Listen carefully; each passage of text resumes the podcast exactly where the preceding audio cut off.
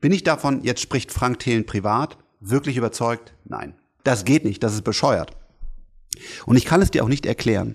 Steile These, aber du wolltest ja eine haben. Hast du schon mal bereut? War dein Fonds ein Fehler?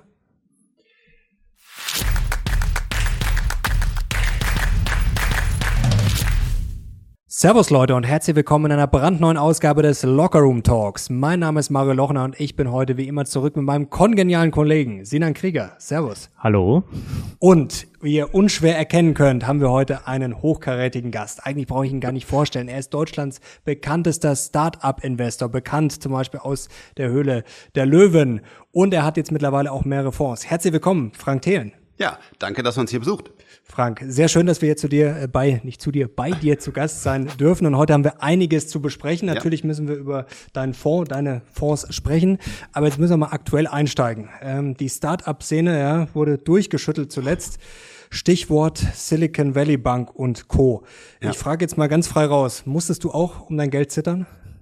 Äh, definitiv. Also wir hatten auch in unseren ähm, Venture-Portfolios, aber auch in, übrigens in 10x DNA, weil wir da ja auch ähm, relativ frühphasig teilweise investieren. Ähm, also der Fonds. Der Fonds mhm. hatten, was uns natürlich auch für unsere Anleger und auch für uns interessiert, ähm, hatten wir schon größere Beträge insgesamt in der Silicon Valley Bank. Man muss einfach sagen, ähm, es war ein, ein ganz, ganz wichtiger Baustein dieser Start-up-Industrie. Und äh, wir haben viel auch äh, zum Beispiel Sequoia und, und Tiger Global und so weiter, die in unsere mhm. Unternehmen investiert haben. Und dort war es schon auch Standard, auch ein Teil in diesem Partner ranzulegen, weil die hatten einfach gute Konditionen. Auf der einen Seite hat man damals das Negativzinsproblem bei uns in Europa damit auch gelöst. Ähm, sie haben dann auch wieder relativ früh Zinsen angeboten und vor allen Dingen haben sie auch Kreditlinien rausgegeben, was ja vielleicht jetzt auch eine, eine Herausforderung war. Aber muss man auch mal ganz ehrlich sagen, für die Startups war das erstmal gut, weil sie konnten dieses Venture Capital mit dem Eigenkapital dann noch leveragen, wie man sagt, also etwas mhm. verlängern. Und ähm, im Grunde genommen, ich habe natürlich auch jetzt mit, mit vielen, vielen Bankern gesprochen, gesprochen, war es jetzt auch kein totaler Wahnsinn, was die da gemacht haben. Es war auch nicht 100% sauberes Handwerk, weil man hätte, wie man heute weiß, natürlich andere Laufzeiten wählen müssen. Mhm. Ähm, aber es war jetzt auch nicht komplett wilder Kram. Und äh, ja, das Wochenende war wild für mich, ähm, weil wir natürlich mit unseren ganzen Gründern und so weiter geguckt haben, was ist der Impact, wann haben wir Liquiditätsprobleme, was wir glücklicherweise gar nicht hatten. Äh, wir sind in einigen Fonds investiert, auch in, äh, in England äh, Fonds. Und dort war natürlich schon am Wochenende, ähm, war quasi die WhatsApp-Gruppen und die Zoom-Calls und so weiter, äh, die waren sehr, sehr intensiv. Hast du mal durchgeklingelt bei Janet Yellen und Elon Musk oder wie kann man sich das vorstellen? ähm, nein, äh, ich glaube, äh, ich weiß gar nicht, das habe ich gar nicht mitbekommen, ehrlich gesagt, ob Tesla dort auch größere äh, Beträge hat. Das, das war bei uns nicht auf nicht. der. Es gab ja, nur mal Gerüchte, dass er, glaube ich, oder dass es mal kaufen will, aber ich glaube, ja. weiß nicht, ob das nur. Ich glaub, nee, das nee, nee, er hat gesagt, genau, hat gesagt, er will die Bank vielleicht kaufen, das ja. hat er gesagt, und wie er so ist, so, so auf Twitter. Aber das weiß man nie, wie ernst man das genau, nimmt. Das, das spricht zumindest dafür, dass Tesla drin war. Ja, ja aber bei uns war zum Beispiel äh, HIMS eine sehr, sehr erfolgreiche ähm, Aktie in, in, mhm. äh, in unseren Portfolien, in allen Portfolien. Und äh, genau, die haben schon auch ein großes Exposure gehabt. Wäre nicht wäre kein Problem gewesen, weil ich will es nicht, glaube es 20 Prozent oder so der Liquidität und die haben sehr, sehr viel Liquidität, aber trotzdem ist dann auch sowas, wo wir wirklich dann auch genau darauf achten und abschätzen, müssen wir da, äh, müssen wir da reagieren. Ähm, Meiner Meinung nach hat glücklicherweise die US-Regierung exakt richtig gehandelt. Sie haben keinen sogenannten Bailout gemacht, mhm. wo man sagt, das Management und die Shareholder und so weiter ähm, behalten das alles oder werden rausgekauft, sondern sie haben einfach nur gesagt, die Einlagen der Leute sind sicher, also euer Geld in einer amerikanischen Bank unter Regulierung ist sicher. Meine Einschätzung, ich bin nicht der tiefgreifendste Bankexperte, aber meine Einschätzung ist, dass auch der Staat damit kaum Geld verlieren wird, weil sich über Zeit diese Assets, die sie haben, einfach so entwickeln werden, dass vielleicht sogar noch ein kleiner Gewinn rauskommt. Also es ist jetzt nicht, als hätte der, der Taxpayer, wie man sagt, äh, auf einmal da jetzt 30 Prozent unseres Geldes übernommen. Ähm, ich habe eine ziemlich sichere Einschätzung, dass wahrscheinlich sogar der Taxpayer gar nichts zahlt, außer jetzt eingesprungen zu sein. Letzter Punkt es wäre auch sonst ziemlich sicher zu einem Bankrun auf andere Banken mhm. gekommen, weil die kleineren Banken, die haben eine ist schon oder sogar zwei sind ja sind ja auch dann in die Situation reingekommen. Es wäre ein katastrophales Event global für alle gewesen und vor allen Dingen wäre so viel Wert innerhalb der, der des Venture Capitals äh, äh, zerstört worden, wo auch ja diese Gründer an wichtigen Themen arbeiten und wirklich wichtige Software, Hardware und so weiter entwickeln. Also Aufregendes Wochenende für mich. Ähm, ich bin sehr, sehr froh, dass ich heute hier so entspannt mit euch sitzen kann. Bankrun, also vom Tisch. Was glaubst du aber dennoch, was das jetzt für die Tech-Szene insgesamt bedeutet, dieser Vorfall jetzt? Ja, es ist keine vertrauensbildende Maßnahme. Ähm, und äh, das ärgert mich natürlich auch sehr, weil äh, ich brauche nicht zu sagen, auch wir zum Beispiel mit unserem Fonds haben ja auch im Tech-Bereich sehr stark ähm, äh, gelitten. Und äh, irgendwann denkt man, jetzt ist mal gut. Also jetzt, mhm. kann, jetzt kommt äh, FTX, jetzt kommt auch noch eine eigentlich auch relativ solide geführte Silicon Valley Bank. Und zwar ja auch Pech. Also es darf zu diesem Pech nicht kommen, weil eine Bank darf Pech nicht zulassen. Aber es ist jetzt nicht so, ähm, als wäre das passiert, wenn nicht die Leute auch zum Bankrun aufgerufen hätten. Hätte die Bank noch besser Peter Thiel zum Beispiel. Peter Thiel, hätte die Bank noch besser strukturiert werden müssen, ja, aber es war auch nochmal, finde ich, unnötiger, vielleicht teilweise äh, Ärger. Also es war schon, ja, es war nicht, es hat, es hat die Kredibilität nicht erhöht und wir haben ja auch dann sofort gesehen, dass am Freitag äh, die Sachen äh, auch runtergefallen sind schon. Äh, wir haben dann auch, äh, dafür ist dann auch dann für unser Team natürlich intensiv dann teilweise Kaufkurse genutzt mit der Liquidität, äh, die wir haben. Äh, und dann sehr, sehr interessant, ähm, wie gesagt, gerade berichtet, intensives Wochenende für mich und auf einmal sehe ich, Krypto geht hoch. Mhm. 5, 6 Prozent, ja. beide. Mhm. Und dann habe ich in unsere Chatgruppen geschrieben, ich habe keine Ahnung, was passiert, aber meistens sind die besser. Ich habe geschrieben, das Volk, wir werden auch bald informiert. Und dann genau drei, vier Stunden später kam auch die Rettungsnachricht. Das heißt, interessant, weil das Geld natürlich die Opportunität sucht.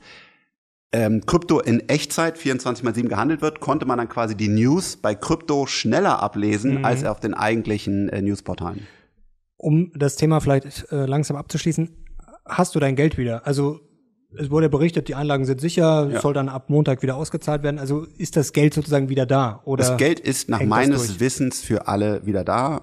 Ähm, wir konnten uns äh, auch jetzt wieder einloggen ins Online-Banking, mhm. alles funktioniert. Es gibt eine, eine äh, ich hoffe, ich darf das hier sagen, es gibt eine, aber die wird wohl public sein, es gibt eine lange E-Mail von einem neuen CEO, die auch, finde ich, sehr vernünftig ist. Mhm. Ähm, genau. Wir waren auch im, im Venture Capital Portfolio. Freigeist hatten wir sehr, sehr, sehr wenig Exposure und es hätte auch keine, keines unserer Unternehmen jetzt wirklich in Bedrängnis gebracht, weil wir hatten gewisses Geld da.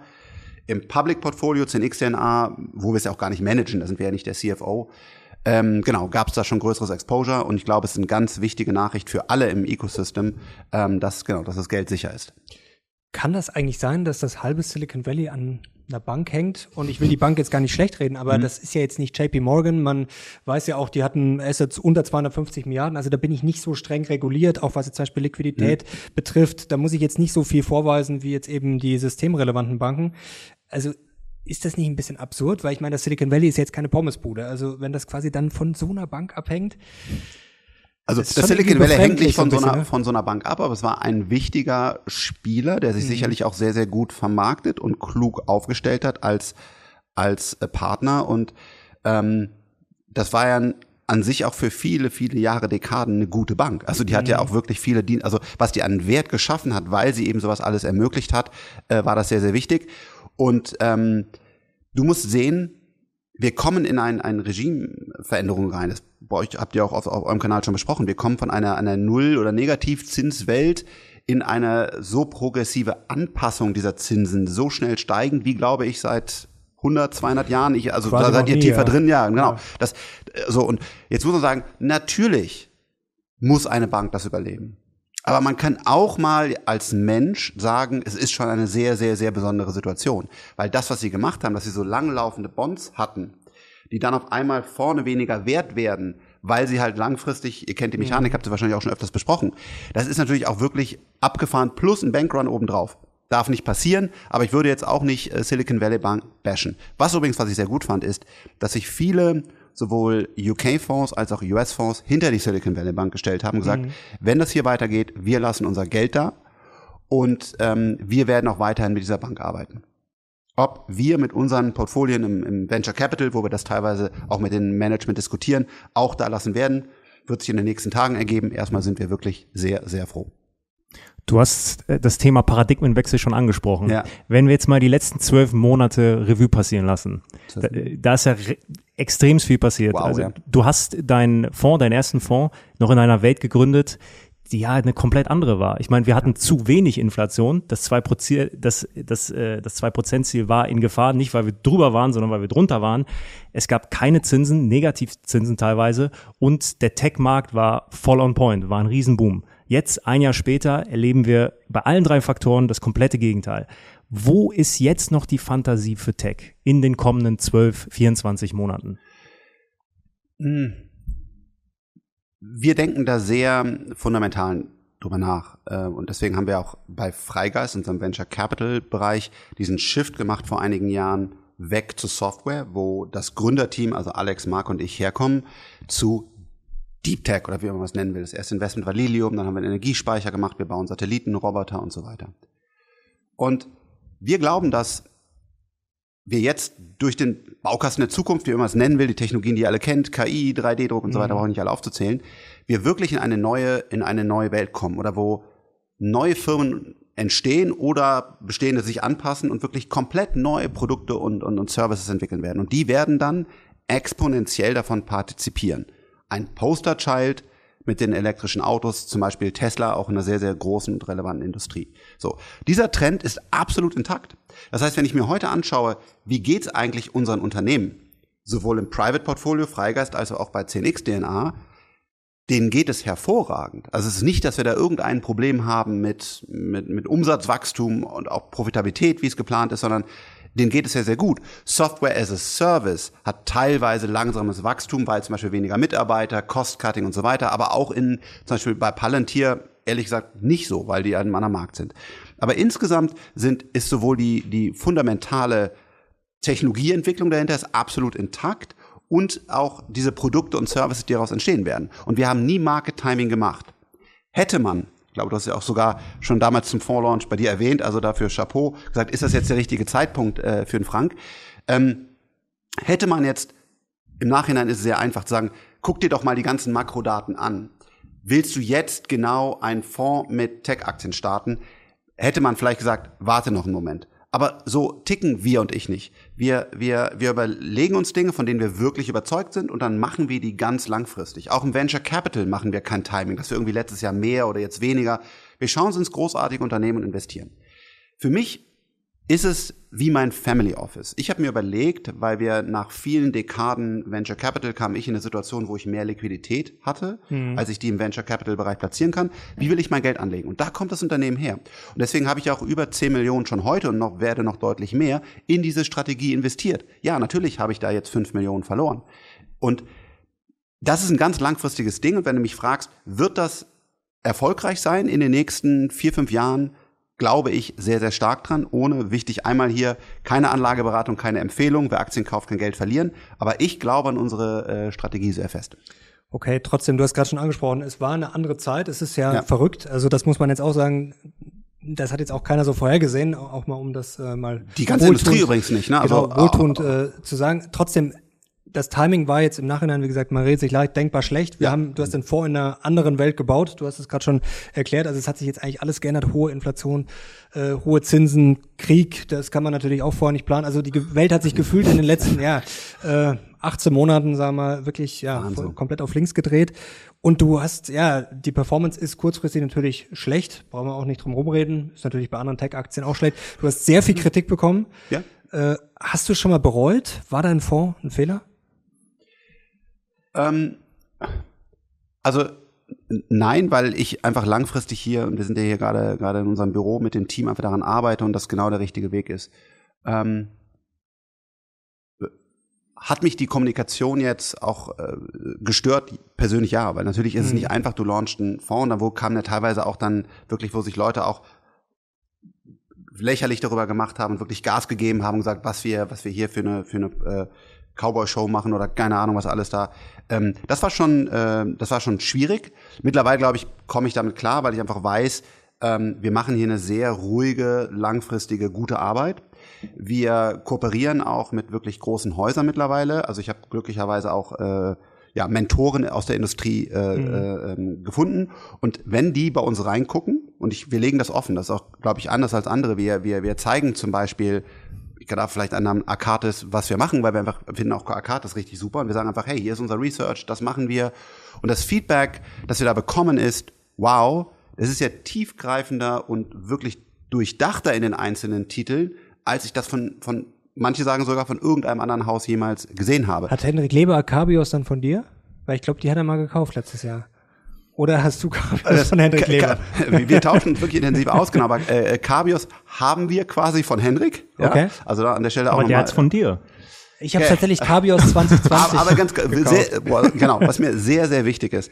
Ähm, also ähm, wir schätzen hier äh, nicht nur nicht nur Henrik Thomas, äh, das, das Akates-Team sehr und wir sind im engen Austausch und totaler tiefer Respekt. Aber wir treffen unsere eigenen Entscheidungen, genauso mhm. wie die natürlich auch. Und ähm, die jetzt zum Beispiel Palantir aufgenommen haben.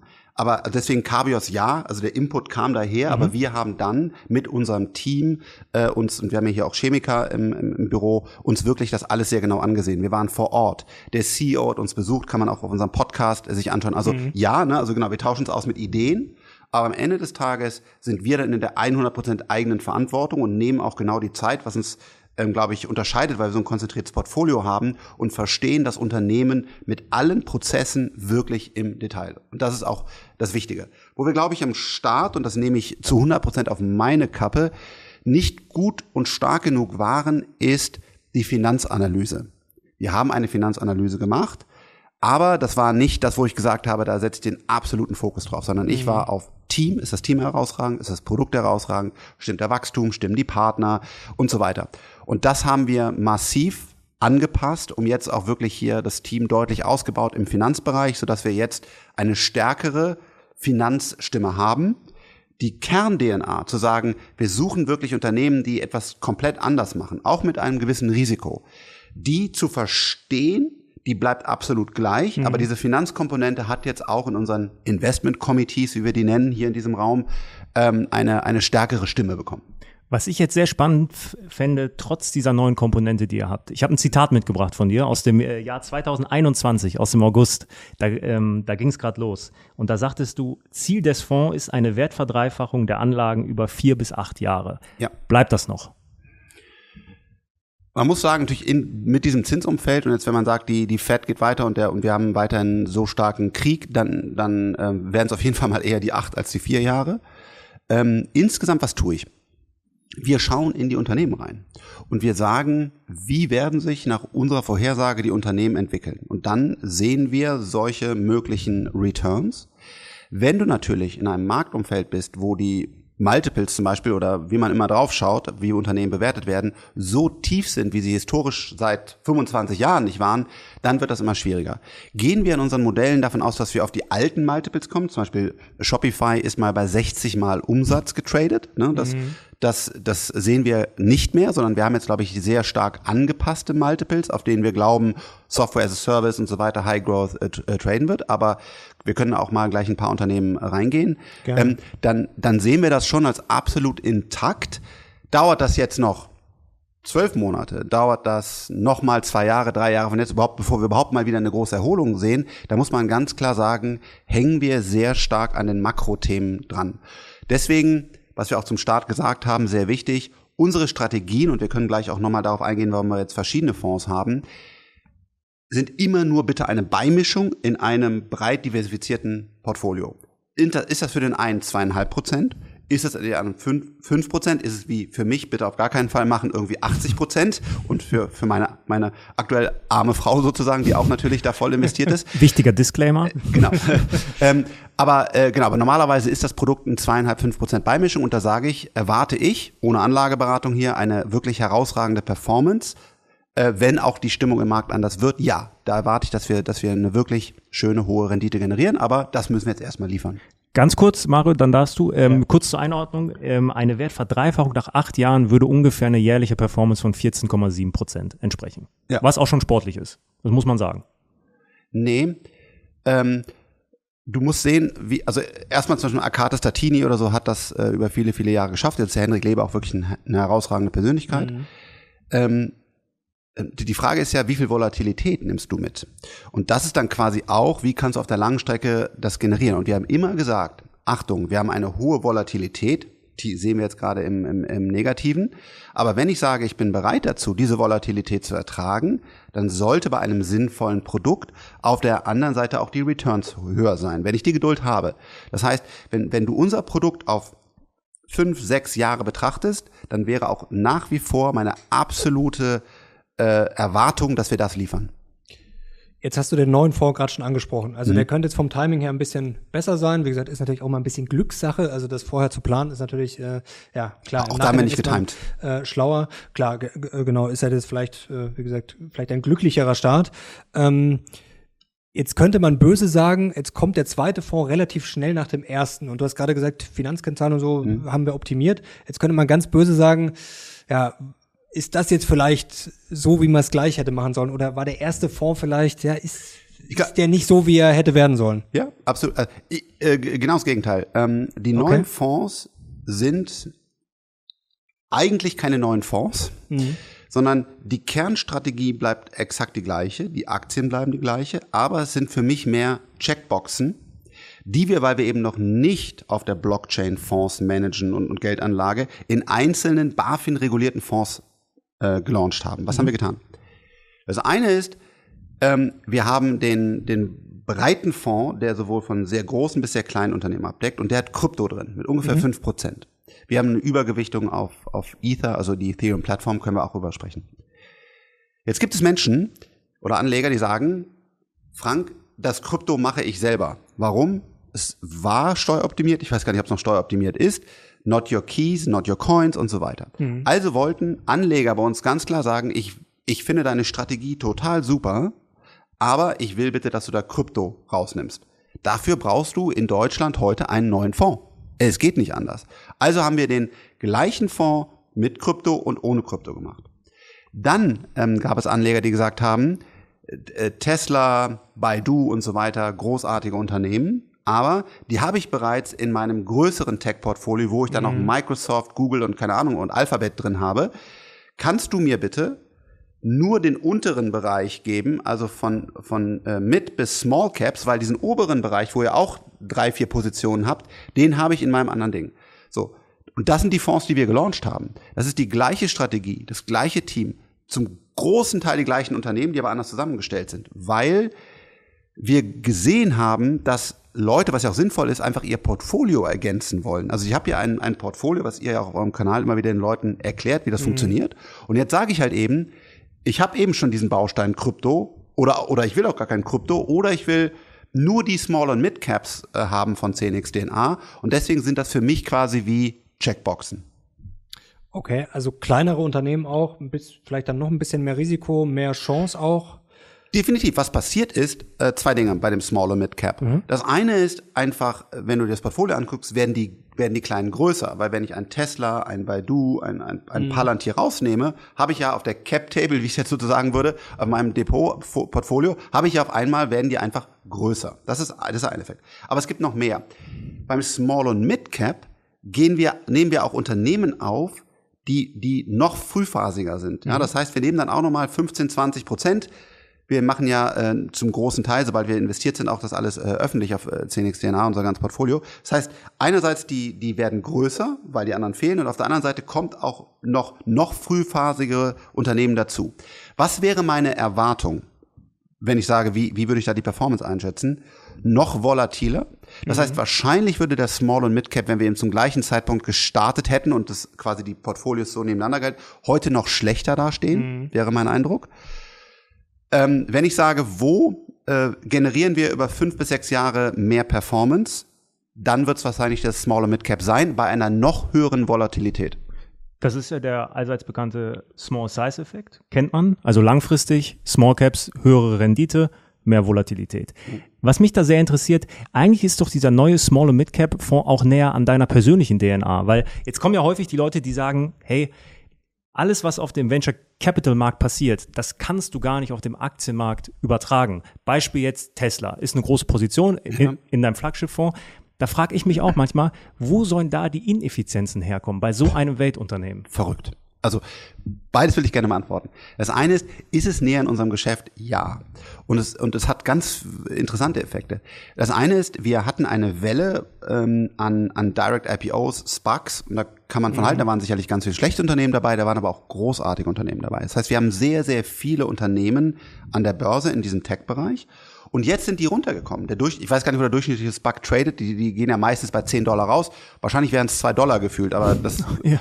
das weiß ich nicht so. Jetzt hast du auf einmal Unternehmen, Die sind noch an der Börse bei 50 Millionen Marktkapitalisierung. Wir schauen uns gerade Unternehmen an, die traden auf einem negativen Enterprise Value. Mhm. Das heißt, ja, da sind wir richtig nah dran. Und ähm, auf einmal gehen wir, was ich bei einem Tesla natürlich überhaupt nicht tue, sogar in Marketing-Calls rein und, und, und fragen, sag mal, wie macht ihr eigentlich B2B-Sales? Äh, was sind eure Tools? Was sind eure Toolchains? Um wirklich zu verstehen, weil wir das jeden Tag auch im Venture Capital-Geschäft machen, ist das äh, ist das Unternehmen gut geführt? Also haben die da an der richtigen Stelle? Also wie, ja, ja es macht mir auch total Spaß.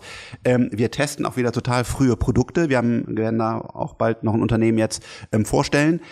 Ähm, und ja, es ist total viel näher dran. Es macht auch total viel äh, Spaß, aber genau, es ist auch ein bisschen Glück, weil die Unternehmen gerade so weit runtergekommen sind, als dass die auch dann überhaupt mit uns Klar. sprechen. Also ja, total super. Ähm, und ich glaube, das Portfolio, ich bin wirklich davon überzeugt, von dem anderen auch, aber von dem sage ich mal, das ist noch interessanter und noch näher an unserer DNA dran. Jetzt fragst du zu Recht, sag mal Tesla, Frank. Ähm, weil die, die kleineren Unternehmen, die haben auch gar kein Coverage mehr von, von den großen äh, mhm. Research-Banken. Das ist verrückt. Wir, wir, wir, fast alle Unternehmen, die wir uns da anschauen, gibt es kein offizielles Research zu. So, jetzt kommen wir zu Tesla. Tesla hat wahrscheinlich 100 Analysten, ihr wisst es besser, oder 1000 oder ich weiß nicht was. Warum kann ein Team aus Bonn heraus hier etwas in Tesla sehen, was andere nicht sehen? Da, da, und das ja. ist eine total faire und Frage. Und normalerweise würde ich dir auch sagen, das geht nicht, das ist bescheuert. Und ich kann es dir auch nicht erklären warum diese Ineffizienzen bestehen. Bei anderen Unternehmen, also sie bestehen sehr, sehr selten. Wir haben halt eigene Batterietechnologie bei uns. Also wir haben in, in unseren Unternehmen entwickeln wir auch eigene Batterien und wir sind in vielen europäischen Forschungssystemen dabei. Deswegen verstehen wir vielleicht besser, weiß ich nicht, was Tesla im Batteriebereich macht. Ähm, wir verstehen Produktion relativ gut äh, auch die auch die Robotik dahinter. Äh, wir sind an, an Elon durch die ein oder andere Verbindung relativ nah dran. Wir schießen zum Beispiel unsere Satelliten mit SpaceX ins, ins Weltall, da haben da eine sehr enge Kooperation. Ähm, an, an vielen anderen Stellen arbeiten wir, was wir auch nicht alles sagen können, auch zusammen. Natürlich haben wir keine Insider-Informationen, wichtig. Aber wir haben, glaube ich, einen guten View darauf, wie dieses Unternehmen funktioniert. Interessanterweise, eines der wichtigen Bausteine von Tesla ist gar nicht weit von hier. Wo? In der Eifel.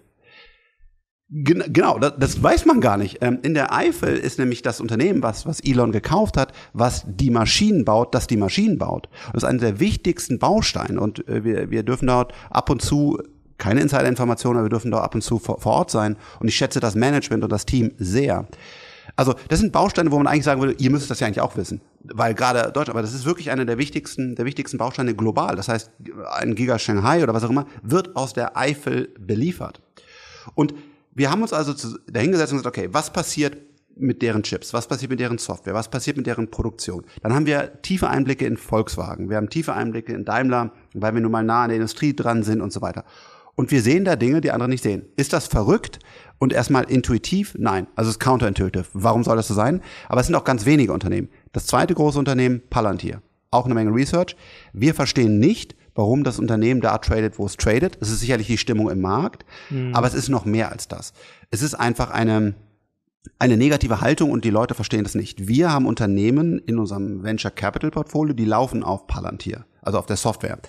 Und ähm, ich glaube, wir haben ein tiefgreifendes Verständnis, was da gerade passiert. Wir wissen auch, was da im Corporate-Bereich passiert. Keine Insider-Informationen und deswegen schätzen wir das Unternehmen auch public völlig falsch ein. Aber es sind wenige Opportunities. Wenn du mich also fragst, würde das in einem effizienten Markt so bleiben, dann würde unser Mehrwert, den wir bringen, man muss sich ja immer fragen, warum dürfen wir überhaupt da sein? Warum kauft man kein Global Portfolio One oder ein MCI World oder S&P mhm. 500? Das ist ja nur etwas sehen, was andere nicht sehen. Das heißt, perspektivisch wahrscheinlich müsste da eigentlich ein Tesla und Palantir rausfallen, weil der Kurs auf einen Punkt kommt, wo wir zustimmen. Aktuell ist das nicht der Fall. Warum, kann ich dir nicht erklären schauen wir uns mal ganz kurz äh, Tesla an. Also ich will Tesla jetzt gar nicht irgendwie schlecht machen oder kritisieren, nur einfach mal ein Gedankenexperiment. Wenn sich Tesla jetzt nochmal verzehnfachen würde, momentan sind es rund 500 Milliarden, dann wären ja. wir bei 5 Billionen. Ja. Das wäre mit Abstand das größte Stand heute äh, Unternehmen der Welt nach Wert. Ähm, da fragen sich, glaube ich, schon einige. Ist das, das, möglich? Ist das möglich? Wie soll das funktionieren? Das geht doch nicht. Also man muss sagen, ähm, wenn, wenn wir jetzt uns anschauen, wo erwarten wir die höchsten Multiples auf unser Portfolio in 10x10a ist das sicherlich nicht Tesla. Mhm. Es gibt andere Positionen, äh, da erwarten wir deutlich mehr. Aber wir müssen ja ein Chance-Risiko-Verhältnis sehen. Das heißt, erwarten wir, dass da noch sehr, sehr viel geht bei Tesla? Ja, sicherlich kein, kein, oder vielleicht ein 10x, aber genau das. Das ist ja auch mehr meine persönliche Überzeugung als jetzt, äh, sage ich mal, aus unserem Research-Team heraus. Ich glaube, mit allem, was ich sehe aktuell, dass Tesla das wertvollste Unternehmen der Welt wird. Das ist, das ist mehr jetzt meine persönliche Überzeugung, das ist nicht das, was die Discounted Cashflow-Modelle und so weiter, mhm. was wir im Team sind. Und wir diskutieren ja auch, das ist vielleicht auch gut im Team, haben verschiedene Meinungen, wie groß kann Tesla wirklich werden. Das war jetzt meine persönliche Meinung. Wenn du dir anschaust, wie groß ist der Markt für Autos? Wie groß ist der Markt für, für Self-Driving? Also wenn wir wirklich hingehen können und wir können diese Robotaxis auf die Straße setzen und die fahren Leute durch die Gegend. Und es wäre in einer Situation, wo Tesla als einziger oder vielleicht mit einem Wettbewerber, ähnlich wie Google bei Search, bis jetzt, auch ganz spannender Moment in der Industrie, da wäre und hätte diese Marktdominanz, dann, wenn du diese Excel-Tabellen dir aufschreibst, dann kommen da enorme Werte raus. Aber nur wenn du sagst, sie reduzieren die Kosten nochmal um 50 Prozent, was sie meiner Meinung nach bei dem Investor Day sehr, sehr sauber und gut dargestellt mhm. haben, und schaust dann, was plant Volkswagen, was plant Mercedes und so weiter, auch ein BYD, dann werden die richtig, richtig profitabel und richtig groß. Wir in unserem Modell für 10x DNA sind sogar sehr vorsichtig, was zum Beispiel Fully Self-Driving angeht. Also wir haben da im Team haben wir verschiedene Views und wir haben am Ende des Tages uns darauf geeinigt von den Modellen, die wir da reingelegt haben, dass Fully Self-Driving nicht global funktionieren wird, sondern nur in abgesperrten Bereichen. Und den Wert haben wir dann versucht zu sehen und haben den dann in so, in so Modelle ähm, reingegeben. Also ich glaube, äh, die Tesla-Upside ist sehr groß, aber genau nur dann, wenn es eins der Top-Unternehmen der Welt wird. Mhm. Ähm, ich glaube, ähm, es ist absolut auf dem Weg dahin. Jetzt muss ich noch einmal in die Suppe spucken. Dann höre ich auch auf. ähm, und zwar mit der Regulatorik. Es ist ja so, nehmen wir mal an, das läuft mit Tesla und die gehen durch die Decke. Mhm. Jetzt ist es ja so, und das verstehe ich auch, du deine Fonds sind sehr stark konzentriert. Was auch Sinn macht. Jetzt hat so eine Tesla laut aktuellen Zahlen, ich glaube, acht Prozent sind sie mit dabei, sieben Prozent. Das ist nicht die größte Position bei uns. Wir haben andere Positionen, die, die größer sind. Okay, aber ähm, öffentlich gerade auf der Website so zwischen sieben und acht Prozent mhm. sind, sind so die Zahlen. Mal angenommen, Tesla geht jetzt durch die Decke. Ja. Dann gibt es ja, und ich muss dir nichts erzählen, du bist Serieninvestor und Seriengründer, gerade äh, in der Europäischen Union einige Regeln, die man einhalten muss. Eine davon ist ja diese allseits bekannte 15-40-Regel. Äh, ich erkläre es noch einmal. Also bei aktiv gemanagten Fonds, die in Europa handelbar sein sollen, dürfen, darf eine Position, eine Einzelposition maximal 10% ausmachen. Und jede Position, die über 5% ausmacht, darf maximal insgesamt nur 40% ausmachen. So. Das ist absolut korrekt. Wenn Tesla jetzt, wenn Tesla jetzt durch die Decke gehen sollte und die anderen Positionen in deinem Portfolio, sagen wir mal, normal performen, dann kommst du ja zwangsläufig. Halt, halt, halt, die anderen Positionen werden hoffentlich besser performen als Tesla. Tesla ist bei uns keine Position, wenn wir mit unserem Team zusammensitzen und sagen, was glauben wir? Also wir müssen ja versuchen, das vorherzusagen. Makrothemen und so weiter haben wir gerade erklärt, alles sehr schwierig. Aber wenn wir sagen würden, wir würden zum Beispiel bei, bei der FED die, ja. die, die Zinsen stoppen oder die gehen vielleicht sogar leicht runter, also wir kommen ein, vielleicht wird sogar der Krieg beendet. So, wenn wir in so, so einem Szenario sind und würden jetzt sagen, liebes CNX-Team, was glaubt ihr, was mit welchen Aktien passiert? Dann wäre Tesla dann nicht der absolut größte und schnellste Gewinner. Tesla hat aktuell, so schätzen wir es ein, sehr wenig Downside. Trotzdem, man sieht, wie die Stimmung gemacht wurde und es war Weihnachten noch bei fast 100 Dollar, wo mhm. wir übrigens nachgekauft haben, nicht genau bei 100 Dollar, sondern 105 oder 106 nachgekauft haben. Und jetzt, wenn wir sehen würden, dass Tesla sich dann auf 300, 400 erholt, dann würden wir es auch absolut abbauen. Aber aktuell, wenn ich mir sehe, in einem schwierigen Szenario, wo Cashflows, Gewinne und so weiter die Tesla jetzt zeigen wird, ist es auch eine Überlegung, genau in diesem Marktumfeld, plus wir finden mhm. irrational gepreiste Aktie, dass sie so groß ist. Ist das der Winner, warum wir eben nachher auf diese 18 Prozent pro Jahr oder so hoffentlich, das müssen wir zeigen, kommen? Da wird Tesla nur einen kleinen Teil dabei zu. Da ist ein, ein Oscar, ein, ein Alpha Wave, und ganz viele andere Dinge äh, viel, viel wichtiger in unserem Portfolio. Jetzt sind da ja auch andere Positionen mit sieben Prozent. Ja, genau. da, da könnte ja das Szenario auch entstehen, dass die super laufen und dann an die zehn Prozent Hürde kommen. Gibt's verkaufen wir, müssen sie, also müssen wir so verkaufen. Also wir haben dann so eine gewisse Übergangsfrist. Da müsste ich jetzt wieder im Detail unser Team anschauen. Wir arbeiten da auch mit der, mit der Action zusammen, mit Partnern. Das ist alles sehr gut reguliert, was ja auch, äh, wir haben es gerade bei der SVB Bank wieder gesehen, gute Gründe hat. Ähm, aber äh, genau, da müssen wir verkaufen. Das werden wir auch tun. Wie lange sind dann da die Fristen? Weil nehmen wir mal an, gerade so kleinere Aktien, die gehen dann ja mal schnell durch die Decke. Ich sag mal, du die zieht jetzt an von 10 auf 20 ja. Euro, sagen wir mal, da musst du raus und dann musst du bei 40 wieder rein. Also sowas kann ja, wie schnell geht das, dass ihr quasi rauskommt und dann theoretisch wieder reinkommt, wenn ihr jetzt verkaufen müsst? Also, also ich erwarte hoffentlich nicht, dass wir irgendwo, dass eine Aktie so, so hoch springt, dass wir sie verkaufen und danach wieder direkt wieder runterfällt, dass wir sie wieder kaufen. Also das, das haben wir auch gelernt. Wir müssen mehr traden als gedacht, weil wir einfach okay. in sehr volatilen Märkten sind. Wir haben ja auch schon mal das Positive gehabt, dass wir in unserem Portfolio einen Short Squeeze hatten. Das ist einfach eine mhm. Aktie von uns halt einfach ich glaube 180 Prozent oder sowas gesprungen. Dann genau haben wir die auch äh, Rebalancing-mäßig äh, verkauft. Also, aber das würden wir tun. Sagen wir jetzt mal total, was ich nicht glaube, ein Tesla springt morgen auf 400. Wir verkaufen müssen wir. Ist das, müssen wir das in zwei, drei, vier Tagen? Das ist eine Regulierungsfrage, die wir mit unseren Partnern, unserem Team dann klären. Da bin ich nicht der Experte, aber wir müssen sie relativ schnell verkaufen. Danach fällt sie, warum auch immer wieder, auf 100. Dann würden wir uns im Team zusammensetzen, diskutieren und sagen, bauen wir jetzt genau die Position so hoch auf.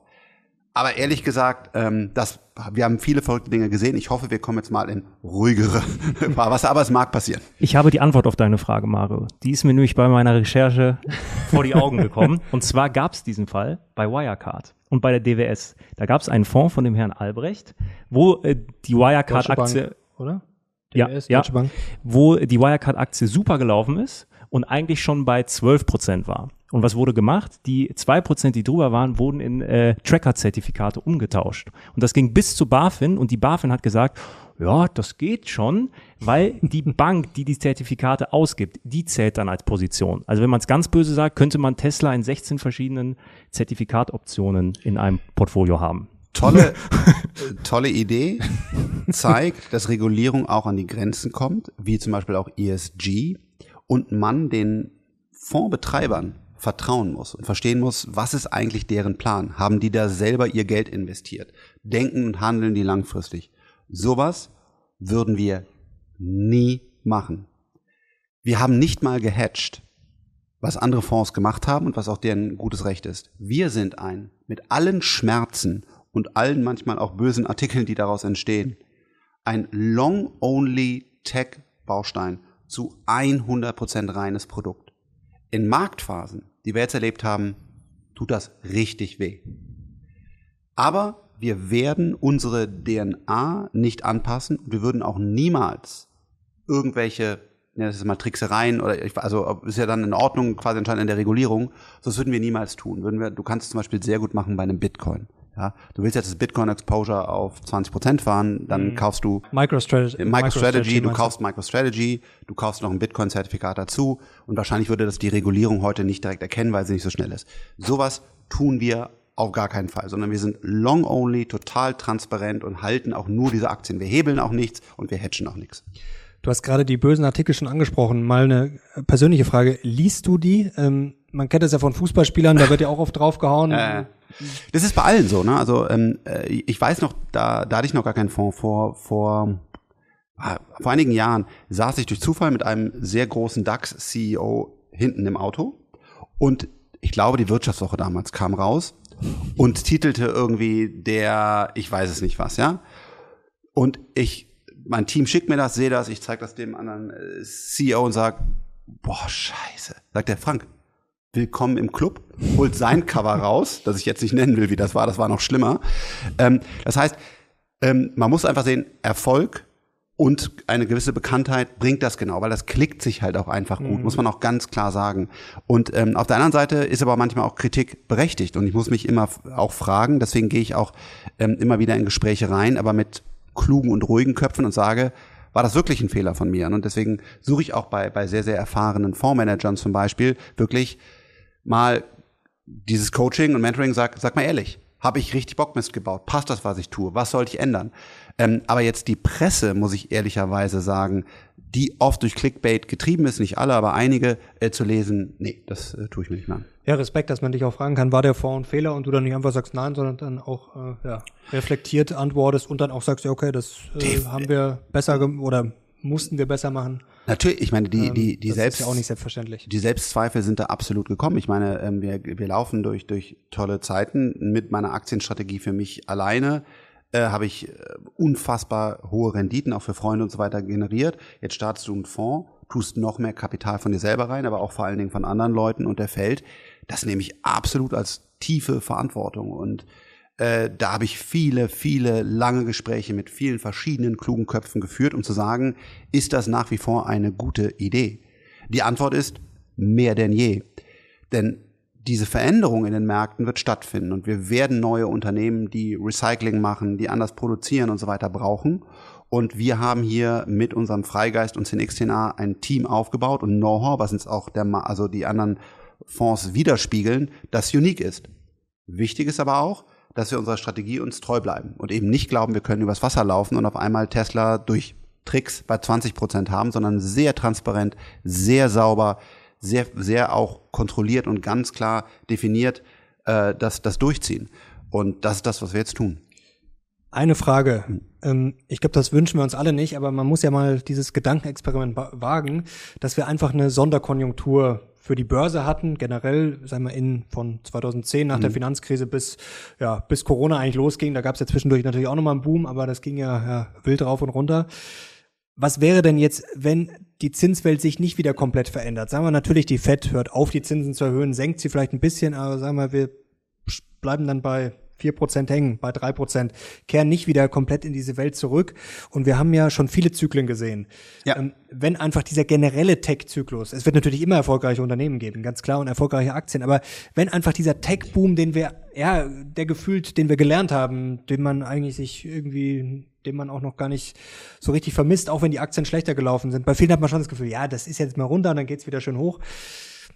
Nee, ich glaube, Was ist das, denn, wenn Makro ja. die nächsten 15 Jahre, ich sag jetzt mal, richtig scheiße läuft? Ja, ähm, das ist jetzt mal runtergegangen und das geht schon wieder hoch. Nein. Es sind auch Unternehmen wirklich zu nicht nachvollziehbaren Multiples mhm. absolut an der Börse gewesen und vor allen Dingen auch im Private Market, da gab's das ja auch. Ne? So, da kommen wir, glaub, meiner Meinung nach in den nächsten super schwer zu sagen. Fünf, sechs, sieben Jahren kommen wir da nicht mehr hin und hoffentlich vielleicht nie, aber doch wahrscheinlich irgendwann wird es einfach so ein, ein, so ein Halbcycle ja, wieder geben. So. Was wir uns anschauen ist, können unsere Unternehmen überleben? Also haben sie ausreichend Cash oder mhm. können sehr sicher durch andere Finanzinstrumente ihr Produkt so in den Markt platzieren, als dass sie danach Cashflow positiv sind. Wir schauen uns an, welche Cashflows, Free Cashflows können generiert werden. Und wenn ich da in unser Portfolio reinschaue, dann ist das kein Hype. Dann ist da nicht, dass da irgendwie AI vorne draufsteht und deswegen die Aktie bitte irgendwie hochschießt, sondern ganz im Gegenteil. Selbst wenn ich das mit traditionellen Unternehmen vergleiche und wir Recht behalten, das ist die große Frage, wie sich die Cashflows in den nächsten zwei, drei Jahren entwickeln, dann werden unsere Aktien bei 10xDNA auch in einem schwierigen Makroumfeld hervorragend laufen. Man muss auch sagen, so wie es vorher total überzogen war und wir riesen Multiples gesehen haben, die, die nicht in Ordnung waren, so haben wir aktuell auch Bewertungen, weil wir in einem solchen Risk-Off-Modus sind, die auch nicht in Ordnung sind. Da werden auch Unternehmen da, dabei sein, die pleite gehen und die auch deswegen aktuell zu Recht auf diesen Werten traden. Wir sehen aber auch, mal sehen, ob wir recht behalten, Unternehmen, die unter Enterprise Value traden, die wir in unseren Fonds aufnehmen, die unserer Meinung nach kurz davor stehen, wirklich sehr, sehr stabile Cashflows zu zeigen. Welche Rolle spielt eigentlich die Profitabilität generell bei eurer Aktienanalyse? Die müssen wir immer haben in der Zukunft. Jetzt hast du verschiedene, verschiedene Stages, dafür auch die verschiedenen Fonds. Ähm, im, im, Im großen Fonds bei uns sind mehr Unternehmen, die bereits profitabel sind, hochprofitabel sind. Und im Small Mid Cap haben wir im unteren Bereich oder aber auch im Wachstumsbereich auch Unternehmen, die es nicht sind. Wir müssen immer als Team einen ganz klaren Weg haben, wie werden diese Unternehmen richtig profitabel. Sonst würden wir sie nicht aufnehmen. Wenn wir zum Beispiel sagen, ähm, ja, die haben eine super Technologie und irgendeiner wird die kaufen oder nee, das sind ja auch, das ich muss man ja fairerweise sagen, solche solche Strategien haben ja hervorragend funktioniert in in der, in der äh, Vergangenheit. Da gab es ja auch dieses äh, berühmte Video, wo irgendeiner über Upstart gesprochen hat und das geht super ab und dann hat der äh, Moderator gefragt, was machen die eigentlich? Und dann hat er gesagt, oh schlechte Verbindung, ich bin weg. Also wir waren ja auch in einer verrückten Zeit, muss man auch mal ganz ganz fairer, fairerweise sagen. Und, äh, Stimmt, das Video kenne ich auch. Ja, das ist, äh, ja. also, ja, also, nee, also das, wir können, das, das tun wir nicht, aber es kann trotzdem sehr erfolgreich sein, wenn man ein gutes Gefühl, was wir nicht haben, für Marktzyklen haben, so Momentumfonds. Ähm, wir haben zum Beispiel eine Aktie jetzt bei uns neu aufgenommen, äh, die wir noch nicht vorgestellt haben, die läuft sehr gut. Die läuft für uns sogar fast zu gut. Und auf einmal, weil wir eine sehr enges Verbindung mit äh, Investor Relations haben, sagen die, ihr seid der einzige Tech-Fonds, der mit uns spricht. Aktuell sprechen Momentum-Fonds mit uns. Also mhm. ne, das sind dann halt so, und das ist halt, das kann auch jeder äh, machen, aber äh, für uns ist das einfach nicht der, nicht der richtige Weg.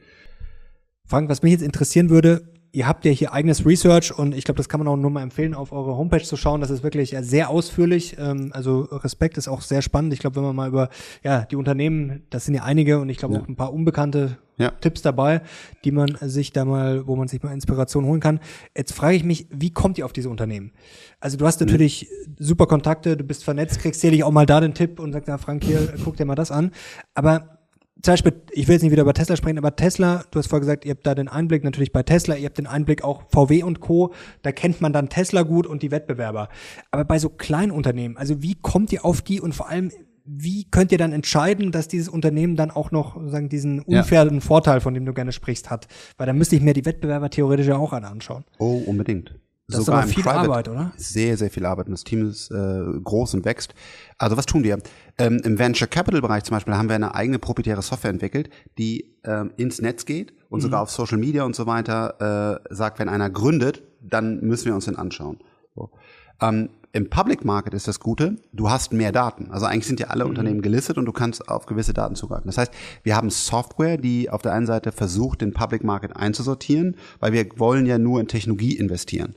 Und ähm, dann aktuell natürlich auch ein starker Fokus eher auf kleinere Unternehmen. Und das heißt, wir, wir schauen uns das automatisiert an durch, durch Software. Und äh, wir haben natürlich ein Team, was sich mit anderen Teams austauscht. Also wir haben zum Beispiel ein Team, äh, das ist fokussiert auf den brasilianischen Markt. Wir haben äh, ein Team, wir tauschen mit Arcatis aus. Wir haben ganz, ganz viele auch mit Jan Beckers, Bit Capital, super mhm. Team, da tauschen wir uns auch aus. Also wir schauen automatisiert drauf, dann schauen wir, was sind herausragende Chancen, die andere Fondsmanager, die wir schätzen, machen. Und dann sind wir in der Industrie unterwegs. Das heißt, ähm, von Robotern über Satelliten, über Energiespeicher, das ist alles im Freigeistportfolio. Und dann sieht man ja immer wieder, welche, welche Software, welche Hardware kaufen wir denn gerade? Was ist denn gerade der richtige, der richtige Partner? Zum Beispiel Shopify, ähm, die wir zwischenzeitlich äh, im Portfolio hatten, konnten wir zum Beispiel technisch und so weiter sehr gut einschätzen, weil halt alle unsere Food-Unternehmen auf mhm. Shopify laufen und wir Central ein ERP haben, was in Shopify integriert wird. Also da, da haben wir dann diesen, also aus diesen verschiedenen ähm, Bereichen kommen die Unternehmen hoch und dann schauen wir im nächsten Schritt, wollen wir uns das weiter anschauen? Also sagen wir, das ist eigentlich jetzt äh, wirklich interessant oder nicht? Und dann fallen die quasi immer tiefer. Und wenn wir sagen, das finden wir jetzt wirklich interessant, dann starten wir einen sogenannten Due Diligence Prozess. Mhm. Und der ist sehr, sehr ähnlich von, von Venture Capital. Das heißt, ähm, wir gehen, wir, wir müssen mit dem Team sprechen. Wir bekommen nicht immer den CEO, aber glücklicherweise häufig. Äh, wir müssen mit Investor Relations sprechen. Wir müssen mit Partnern sprechen. Wir müssen mit ehemaligen Mitarbeitern sprechen. Da nutzen wir zum Beispiel Tigers, ein ganz, ganz interessanter Service. Und äh, also dann schauen wir uns wirklich das Unternehmen sehr, sehr, sehr intensiv tief an. Wenn es zum Beispiel bei Cabios, Recycling, um chemische Prozesse geht, biologische Prozesse geht, dann holen wir entweder aus unserem eigenen Team, wir haben ja sowohl Chemiker als Biologen, oder auch manchmal extern Leute dazu und sagen, stimmt die Formel? Also macht das Sinn, was sie da machen? Mhm. Und ähm, unser Feedback von den Unternehmen ist, dass wir einer der ganz wenigen sind, die das macht, sondern es geht mehr in Public Market Funds darum, wie ist der Markt, wie ist eure Finanzierung, holt ihr einen mhm. neuen CEO, macht ihr eine neue Partnerschaft. Das ist auch alles wichtig, das schauen wir uns auch an. Aber wir gehen auch wirklich in die Software rein. Wir lesen APIs, wir geben sogar teilweise in Extremfällen eigene ähm, Dinge ins Labor, um nachzuvollziehen, wird das so funktionieren. Cabrios ist spannend. Die habe ich auch im Depot. Also ich finde ja. das auch wirklich sehr, sehr spannend. Das ist so ein Ding, wo man sagt, okay, wenn das groß wird, dann muss ja. das ja eigentlich durch die Decke gehen. Ähm, was machen die denn so gut? Vielleicht kannst du es noch mal ganz kurz erklären. Das ist ein bisschen, ja. eigentlich ist es gar nicht so kompliziert, aber mit den ganzen Begriffen und so weiter und so fort. G genau, wir haben, wir haben ein Riesenproblem. Wir leben auf Plastik. Also auch wenn es hier an irgendwo deine Handyhülle oder auch bei uns, als ich jetzt mhm. die Schilder leider, es ist, wir, Plastik hat ganz tolle Eigenschaften, Produkteigenschaften. Deswegen werden damit unsere Sachen verpackt, unsere, unsere Schuhe und so weiter. Wir wissen aber auch, dass wir perspektivisch Plastik ablösen müssen. Wir können es aber nicht, weil die Eigenschaften super sind. Also ist Recycling ein ganz, ganz wichtiges Thema. Und hierbei hast du verschiedene Parameter. Das eine ist, welche Art von Plastikmüll kann die, kann die Anlage entgegennehmen? Also wie rein muss das sein, was du da rausgibst? Wie viel Energie verwendest du, um das Plastik dann zu recyceln? Und wie, man nennt das Virgin Material, also wie rein ist dann das, was hinten rauskommt? Mhm. Und da haben wir uns sowohl im Private Market mit Freigeist viele Unternehmen angeschaut, aber auch im Public Market und glauben, dass Cabios, das würde jetzt hier zu tief gehen, da kann man auch gerne auf unserer Website nachlesen, ähm, genau in diesen Parametern, die ich gerade genannt habe, eine skalierbare Lösung hat. Also sie können recht viel verarbeiten, sie verbrauchen wenig Energie und sie haben hinten ein sehr hochwertiges reines Material als Output. Und auch dazu gibt's einen äh, mein Podcast mit dem mit dem äh, mit dem Management. Ähm, wir glauben, dass sie skalieren können. Und der, der, der CEO saß hier auch in dem Raum und wir haben lange, lange gesprochen. Ähm, und wir glauben, dass das Management weiß, wie sie das jetzt wirklich ausrollen werden. Das ist aber ehrlich gesagt noch ein relativ riskantes Unternehmen. Mhm. Also ist jetzt nicht, ähm, dass wir das, äh, also wir glauben da sehr stark dran, auch andere gute Köpfe glauben da sehr stark dran. Ähm, aber es ist, äh, das ist, hat noch höheres Risiko, das Unternehmen. Zwei absolute Cabios-Fans hier am Tisch. Ja. Mal schauen, ob es das wird.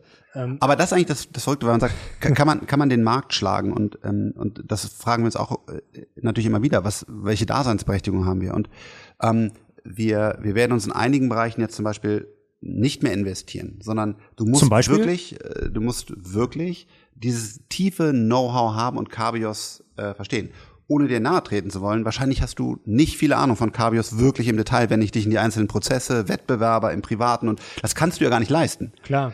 Und das ist, glaube ich, ein, ein Learning, das wir auch haben nochmal, dass wir immer justieren, wo haben wir wirklich einen Edge. Und das ist sehr, sehr schwierig, den zu haben. Und wir werden perspektivisch eher sogar noch kleiner werden in unserem Investment. Ähm, Bereichen, in wir investieren, weil man muss wirklich, um den Markt zu schlagen, sehr, sehr tiefgreifend die Unternehmen äh, verstehen. Und deswegen auch wenn äh, Privatleute in Aktien investieren, finde ich das erstmal total super. Wir sollten mehr Aktien haben und ich finde auch gut, wenn man einfach mit Freude dran geht. Aber ein, ein Unternehmen wirklich zu beurteilen, das ist auch, glaube ich, das, ähm, was ich jetzt auch nochmal und auch von anderen Fondsmanagern mitgenommen habe, ist wirklich richtig viel Arbeit und kann eine Einzelperson gar nicht abbilden, weil du brauchst den Finanzexperten, du brauchst den chemischen Experten, du musst Market Research machen. Das ist echt wirklich, wirklich schwierig. Was waren das für Segmente, wo ihr euch verabschiedet habt? Wir gehen, gehen langsam runter, zum Beispiel im Bereich äh, Biotech. Wir haben ja auch hier wirklich gute Biologen, da sind wir auch noch drin. Aber es gibt Bereiche von Biotech, wo wir überlegt haben, wo eigentlich eine, erstmal auf den ersten Blick eine gute Opportunity ist, das nicht zu machen, weil wir den Markt und das Ecosystem, also wer trifft dann wirklich wann welche Entscheidungen, wann werden welche Clinical Trials gemacht, wer von den Großen kauft das dann oder können diese Unternehmen selber dann einen Vertrieb aufbauen? Und diese ganzen Detailfragen am Ende des Tages in unserem Team nicht mit tiefgreifender Erfahrung gedeckt waren. Und deswegen haben wir gesagt, auch wenn das erstmal auf den ersten Blick super aussieht, wir wollen immer tiefer verstehen, wie das Unternehmen, der Markt funktioniert. Du hast vorher, ich habe schon rausgehört, so ein bisschen KI so als Hype erwähnt gerade. Gerade ja. ist ja auch ein mega Hype, also da wird sicherlich auch ähm, ja sich einiges durchsetzen. ChatGPT können wir vielleicht auch noch ganz kurz drüber sprechen, ja. äh, wie stark du das einschätzt.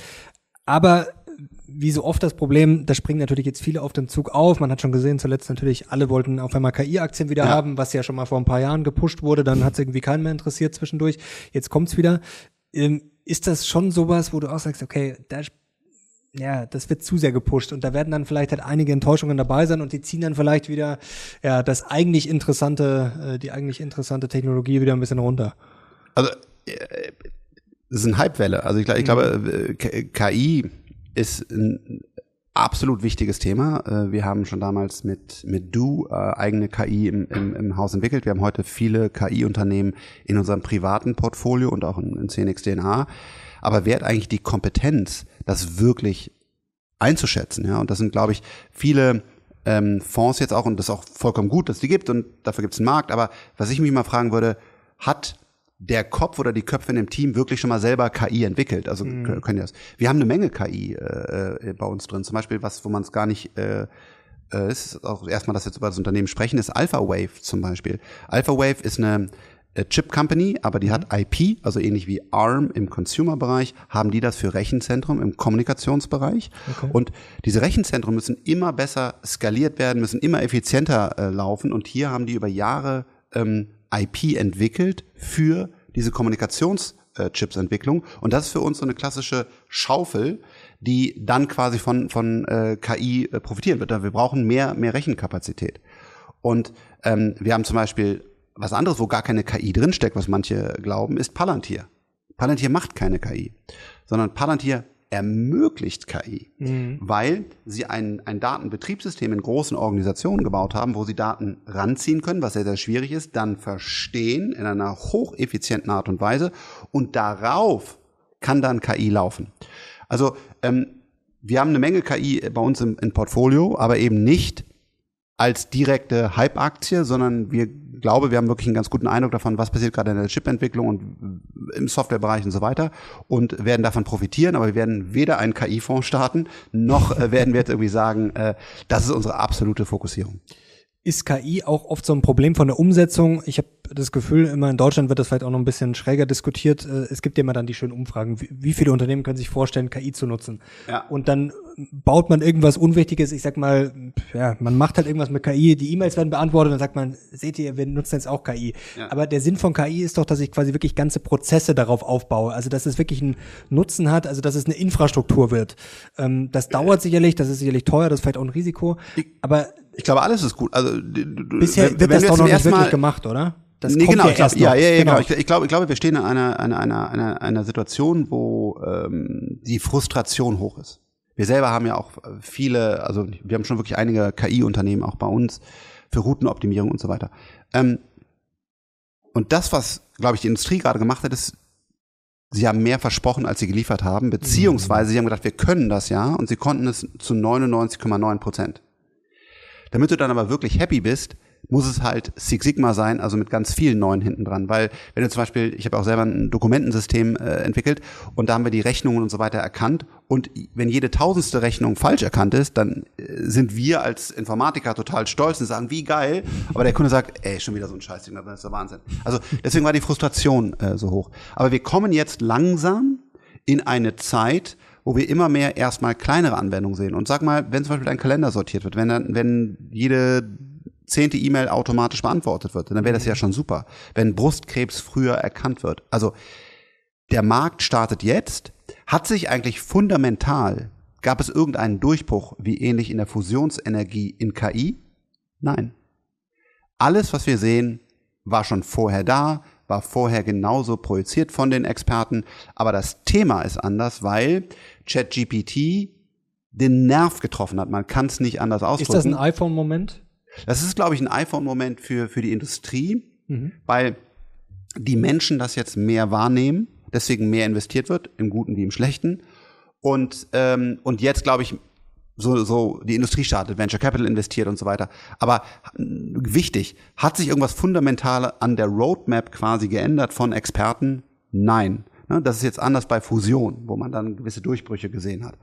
Aber ähm, ja, aber jetzt das Thema da und wir werden eine Menge sehen. Wir sehen jetzt gerade Microsoft ähm, ähm, aufgewacht. Ja, wir, wir durften ja damals äh, unser, unseren Taskmanager an Microsoft äh, verkaufen, der heute Teil der Office-Familie ist. Ähm, da kennen wir das Unternehmen so ein bisschen.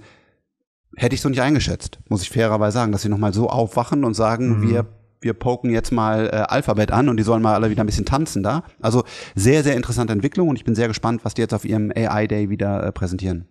Bingst du schon? Oder bist äh, Natürlich binge ich schon, äh, weil äh, das war natürlich super interessant. Äh, genau, aber ich muss sagen, ich bin noch nicht da und ich glaube auch eher, ähm, dass das Alphabet gerade unterschätzt wird also ohne jetzt hier Aktientipps zu haben und das auch gar nicht in so einem Portfolio, aber so Stimmung, ja. Hm. Wie so ein Tesla im Dezember auf 100 gedrückt worden konnte, weil auf einmal alle dachten, das ist ganz schrecklich, das Unternehmen. Ähm, nur weil die eine Präsentation da, daneben gesetzt haben, ähm, heißt das nicht, dass, dass die da schlecht aufgestellt sind, sondern ganz im Gegenteil. Übrigens wieder aus England, aus UK, aus Europa. Leider, leider haben wir das Unternehmen nicht in Europa gekauft, sondern es wurde an, an damals Google verkauft. Also sie haben tolle Teams, sehr, sehr stark, ganz viele Daten. Auf dem iPhone zum Beispiel sind sie über Jahre, glaube ich, vertraglich drin, dafür zahlen sie eine Menge Geld. Also toll, dass, dass, dass Microsoft das jetzt aufwühlt und, und das finde ich gut. Aber ich glaube, ähm, einige unterschätzen gerade, wie stark auch Alphabet ist. Aber genau, und die Adrenalinspritze kam an und äh, wir werden, glaube ich, sehen, dass Alphabet sehr umfangreich aufwacht und viele wieder positiv überraschen wird. Aber meine persönliche Meinung. Wie gehst du eigentlich, wenn du jetzt dir ein Unternehmen anschaust, mit CEOs um? Das war auch sehr interessant. Ich glaube, äh, die Flossbars haben das gesagt, dass die fast schon so Psychogramme erstellen. Ähm, weil es gibt natürlich Leute, die können gut präsentieren, die sind Showmans, andere ja. sind vielleicht fachlich sehr gut, können halt vielleicht die Sache nicht so gut rüberbringen. Also wie schätzt man denn so ein CEO und so eine ja, Story ein? Denn das kann natürlich gut klingen, kann aber dann doch eher viel heiße Luft sein, gerade in der Textszene wahrscheinlich. Ganz einfach durch Kompetenz. Okay. Weil wir sprechen dann konkret über deren Produkt, hm. über deren Prozesse, über deren Markt, über Wettbewerber. Und ich glaube, das unterscheidet uns auch von vielen Fonds, dass wir, dass wir eben nicht sagen wollen, ist das generell ein starker CEO? Das versuchen wir auch rauszufinden, aber vor allen Dingen sagen, wir sprechen wir mit dem, wir haben gerade auch äh, heute Morgen da wieder eine ganz interessante Diskussion gehabt und sagen, sag mal, wenn du deinen Chip so und so designst, dann gibt es ein Startup in, äh, in UK, das macht das mit folgendem Prozess. Wie bist du denn dagegen aufgestellt? Wir, wir haben sehr interessante 3D-Druckaktien im, im, im äh, Portfolio und da gehen wir wirklich richtig tief rein, sowohl von der Software wie der Hardware, dem Ecosystem. Und wenn du dann mit so einem CEO oder auch COO oder was immer, wo, wo, du, wo du Zugriff bekommst und wer der richtige Ansprechpartner ist, das diskutierst auf, auf, auf tiefen Fachdiskussionen, dann hast du eigentlich schon nachher einen guten Eindruck, ähm, ist der gut. Also auch da kann man falsch liegen, aber ich glaube, das ist der beste Weg. Wir machen keine Psychogramme oder sowas, sondern wir gehen rein und sagen, verstehst du deinen Kram, wie schätzt du das ein? Ich finde das sehr, sehr spannend. Du weißt, ich hatte ja ähm, vor einiger Zeit ein Hintergrundgespräch mit einem auch sehr erfolgreichen Fondsmanager und der hatte eine ganz steile These, die ich aber wirklich spannend fand. Und zwar hat er gesagt, sobald Fonds, Fondsmanager sehr nah an den Unternehmen dran sind, ist das eigentlich schon der Sargnagel. Denn emotional. Richtig. Genau. Und jetzt ja. mal Hand aufs Herz. Hast du dich mal so richtig in eine Position verliebt und fällt es dir da vielleicht dann auch mal schwer zu sagen, ja, vielleicht war das einfach mal eine Fehleinschätzung?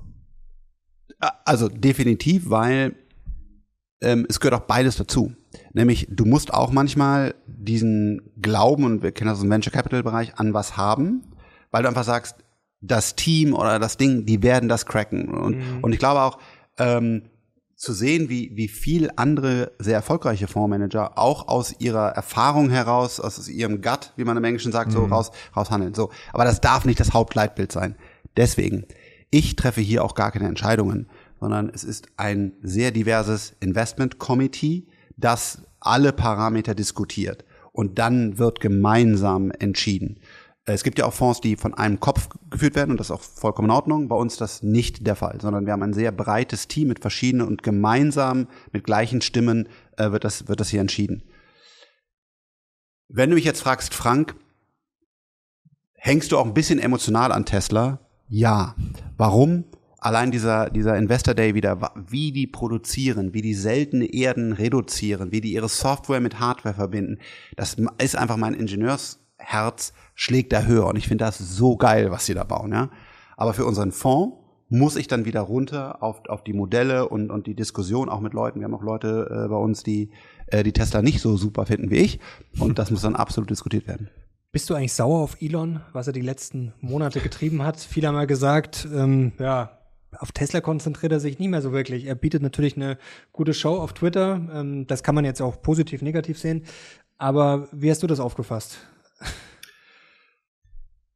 Ähm, also erstens, äh, ich habe dazu gar nichts, gar nichts zu sagen äh, und äh, das ist äh, das ist absolut sein Ding. Ähm, äh, wenn ich ihn persönlich treffen darf, erlebe ich ihn als ja auch als guten Menschen der, der echt wirklich Bock hat, Dinge zu bewegen und auch einen guten Drive hat. Wenn ich jetzt heutzutage in Twitter, ich glaube, es war eine Goldman-Konferenz, ähm, wo er gerade auf YouTube wieder gesprochen hat, er ist sehr, sehr überlegt und es macht schon Sinn, warum er Twitter übernommen hat, denn das Unternehmen war eigentlich vom Aus. Er sagt, wir brauchen Free Speech. Äh, ich glaube, diese Community Notes mit Open Source Ansatz und so weiter machen Sinn.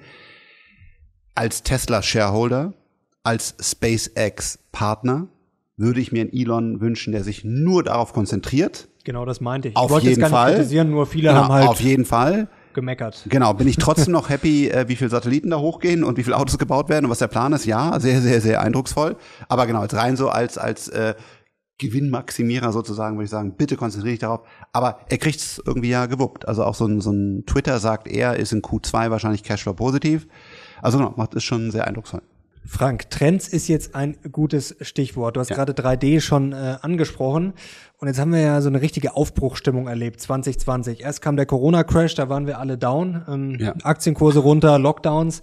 Ähm, aber dann hat sich so ein bisschen der Wind gedreht. Dann haben wir auf einmal gemerkt, okay, Homeoffice, vorher ging das angeblich nicht, auf einmal geht's doch. Dann kamen viele, die gesagt haben, ja, die Digitalisierung erlebt gerade einen richtigen Schub.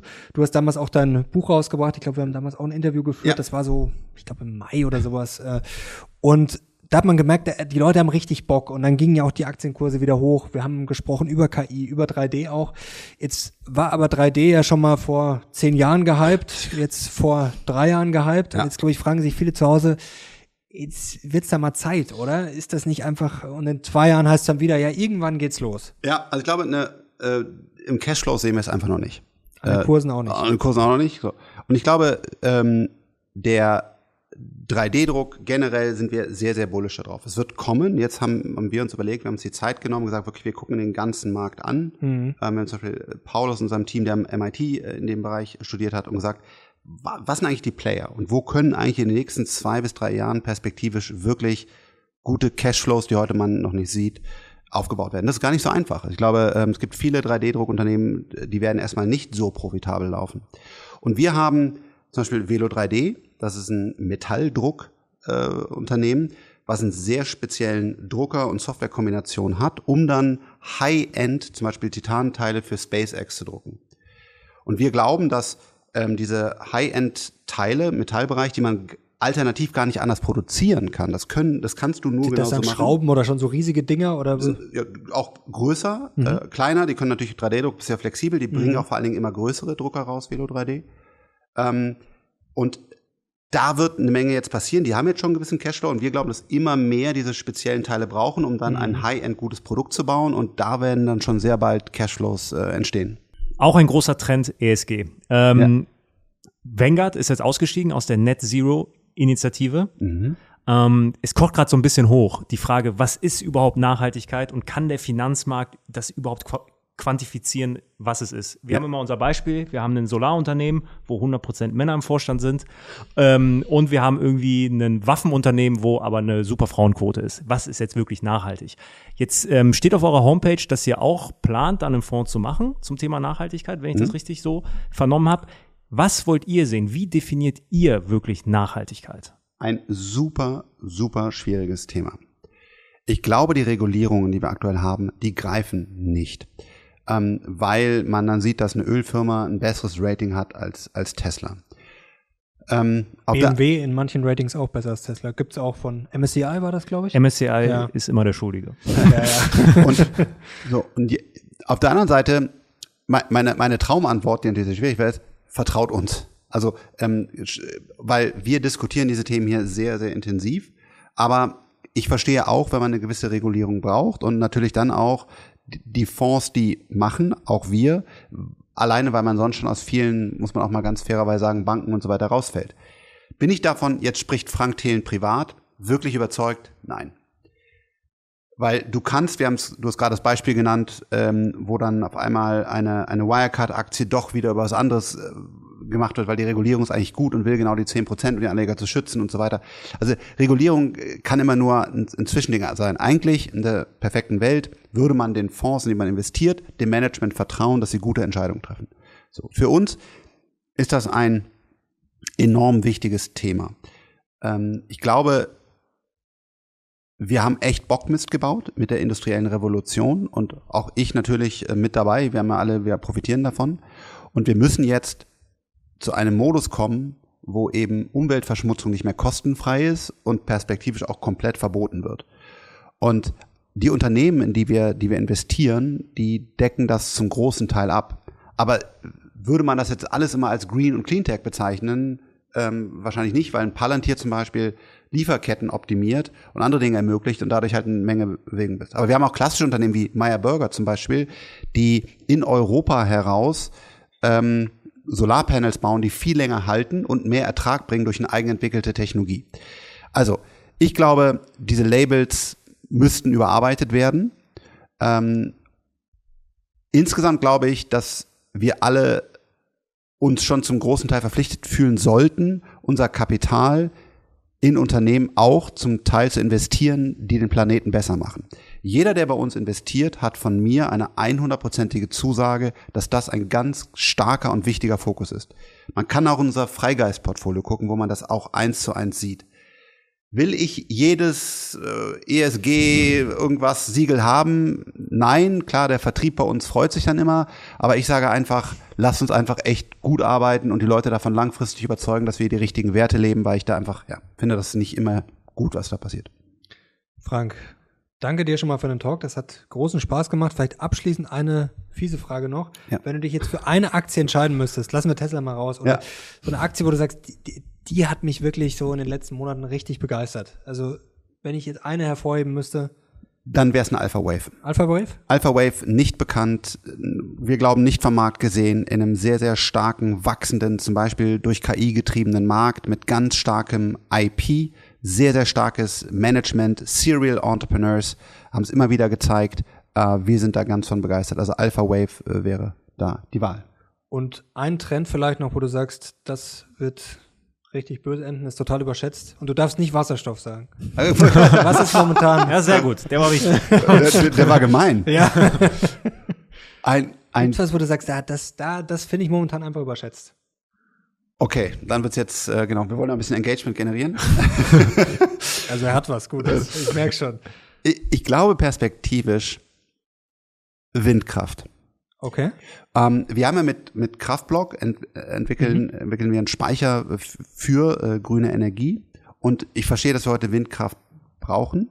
Ich glaube, dass wir das Solar das deutlich bessere, die deutlich bessere Lösung ist und dass Warum? wir Perspektiv, ähm, die, die Windkraft ist ähm, relativ äh, schwierig zu bauen. Also du hast ein Riesenbett an Beton heute mhm. da, darunter, was eine Menge äh, schon mal ein Problem ist.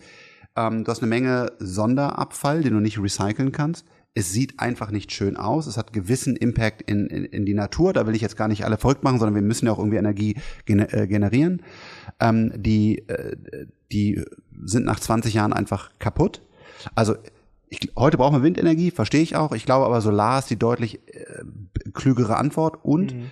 ähm, Drachen, die wir uns anschauen, ähm, sind deutlich, holen deutlich mehr raus und haben eben diese ganzen Nachteile nicht, die ich gerade genannt habe. Also ich glaube, äh, Windenergie, ich verstehe, dass wir es heute brauchen. Ich glaube, in zehn Jahren, wenn wir zusammensitzen, vielleicht brauchen es auch 15 oder 20 Jahre, aber ich glaube, irgendwann könnte man sagen, oh, das waren diese Windräder von damals.